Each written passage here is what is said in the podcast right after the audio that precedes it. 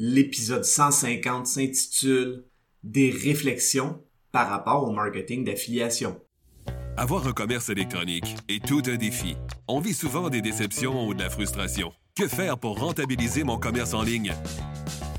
Qui engager pour m'aider à réussir? Comment évaluer le ou les professionnels qui ont le mandat de rentabiliser mon commerce électronique et de le transformer en véritable actif numérique? Vous écoutez Commerce électronique et actif numérique avec Nicolas Roy.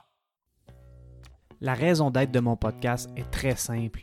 C'est d'aider les propriétaires de commerce électronique à comprendre, contrôler et posséder leur commerce électronique et les composantes qui l'entourent.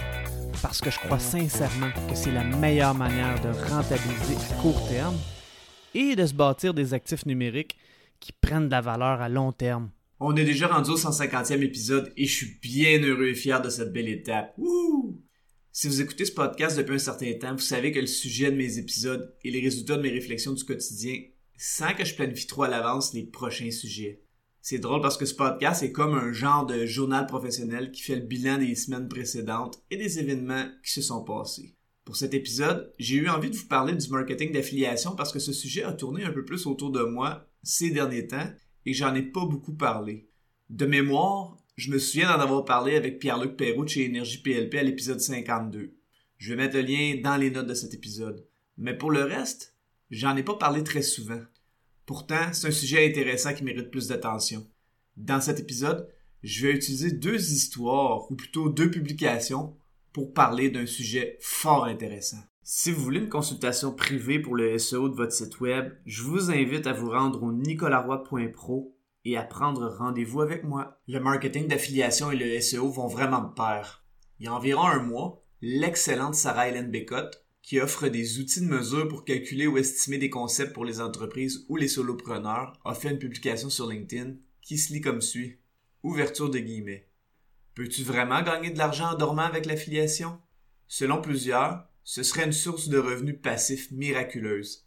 Si tu n'as jamais entendu ce mot-là, l'affiliation, c'est un peu comme de la publicité, mais ça fonctionne différemment.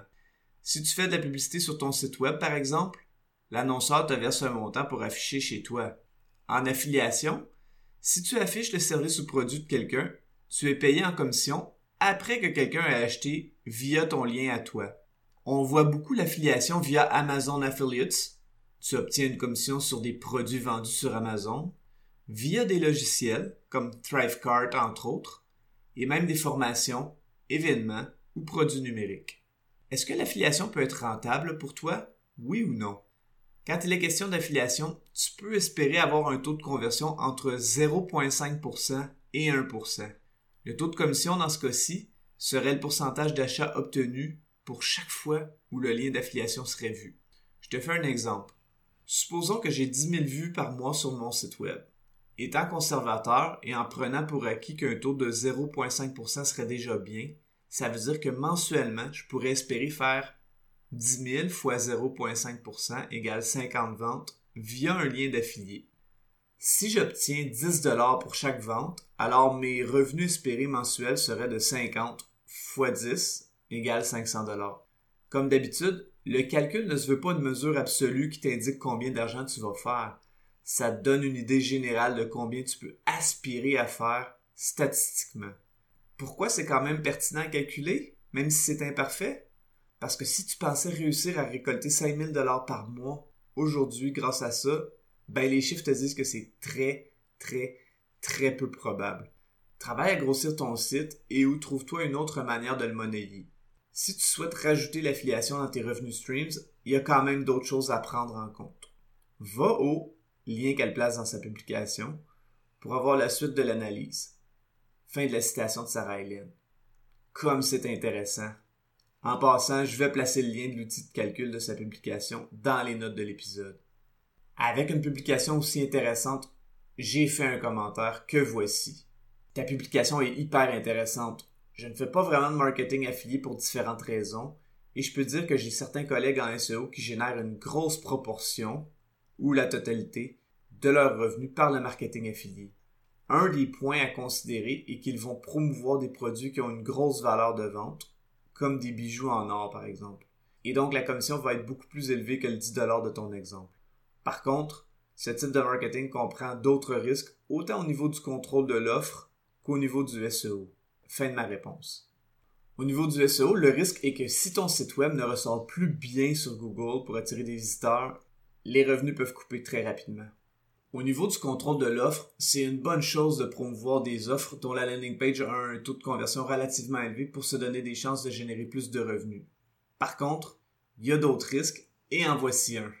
Une publication récente a été faite sur LinkedIn par une autre personne dont j'apprécie beaucoup le contenu. Cette personne, c'est Luc Lapointe, qui est courtier de connaissances avec son entreprise Scientifics. Voici sa publication. Ouverture des guillemets. Je viens de tomber dans le panneau de fake news et ça va peut-être me coûter 1200 dollars. Cordonnier mal chaussé, vous direz? Peut-être. Mais moi, je suis spécialiste pour défaire les fake news scientifiques, pas les stratégies de marketing aux limites de la légalité. Voici donc ce qui s'est passé. Je cherche une plateforme web depuis le mois de juin. J'ai donc comparé le pour et le contre de plusieurs plateformes. J'ai aussi regardé des dizaines de tutoriels sur YouTube de différentes personnes qui parlent d'une certaine plateforme et de ses fonctionnalités et c'est précisément là que je me suis fait prendre. En marketing web, il existe des liens d'affiliation, c'est-à-dire que si un YouTuber vous amène à acheter la plateforme, il reçoit une commission. Évidemment, il y a des YouTubers qui font des revues honnêtes, mais il y en a d'autres qui s'en balancent un peu plus. Et ils sont donc prêts à vous dire qu'une coquille d'escargot ferait un très beau penthouse en nature. Après tout, ils n'auront pas à gérer vos plaintes lorsque vous constaterez l'arnaque. C'est la compagnie qui vous vend le produit qui est responsable de gérer ça. De mon côté, plusieurs dizaines de YouTubers disaient qu'il n'y avait aucun risque à essayer une certaine plateforme car la compagnie offre une garantie de remboursement dans les 30 premiers jours suivant l'achat sans poser de questions.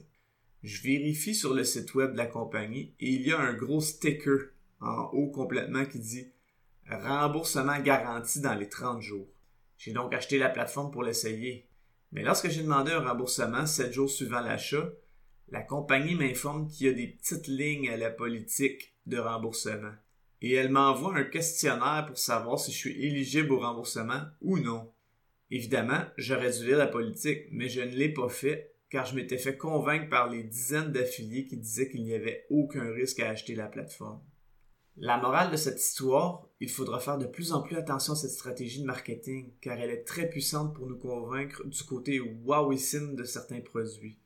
Il suffit simplement de payer des centaines de personnes à la commission pour dire qu'un produit est wow, encore et encore et sur toutes les plateformes.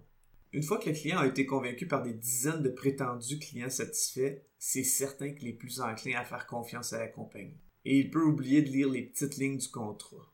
Fin de la citation. En tant que consommateur, ça c'est plate comme expérience. Je compatis avec Luc. Disons que la compagnie a fait un marketing trompeur. De son côté, quand il décide de faire du marketing d'affiliation, l'affilié n'a pas beaucoup de contrôle sur l'offre du commerçant pour lequel il fait du marketing. C'est le genre de risque qui peut arriver et une telle situation de service à la clientèle peut salir la réputation de la personne qui a fait la vidéo sur YouTube. L'autre risque par rapport à l'offre est que le commerçant décide de réduire le pourcentage de commission versée aux affiliés. L'affilié investit des ressources de temps et d'énergie et tout d'un coup, la commission baisse. C'est arrivé souvent, notamment avec les affiliés sur Amazon qui ont vécu de grosses coupes de pourcentage de commission en avril 2020. Une coche de pire est que le commerçant peut littéralement arrêter son programme d'affiliation. Le commerce a les données des clients pour les inclure dans sa base de données et l'affilié se retrouve devant à peu près rien. D'un autre côté, si la commission est stable, que le produit ou le service est bon parce que l'affilié l'a testé ou connaît bien la personne ou la compagnie qui gère le programme d'affiliation, ça peut être une relation gagnant, gagnant, gagnant pour l'entreprise, l'affilié et le client. Pour l'affilié, le travail en marketing d'affiliation est de trouver une offre en laquelle il a une bonne connaissance du sujet et en laquelle il a confiance. Cette offre doit être scalable ou pouvoir servir plusieurs personnes à grande échelle parce que sinon, il va y avoir un problème à livrer au niveau des opérations. Deuxièmement, l'affilié doit créer du contenu à propos de cette offre et ce contenu doit être véridique pour éviter les problèmes comme ceux de l'histoire que j'ai mentionné précédemment. Troisièmement, il doit envoyer des visiteurs ciblés vers ce contenu. Habituellement, ça va se faire par du SEO sur Google, YouTube ou ailleurs, ou par de la publicité. Pour l'entreprise qui l'utilise pour sa croissance, avoir un programme de marketing d'affiliation peut être un moteur très intéressant et ça nécessite de pouvoir supporter ce programme pour aider les affiliés, mais aussi pour avoir un bon service à la clientèle.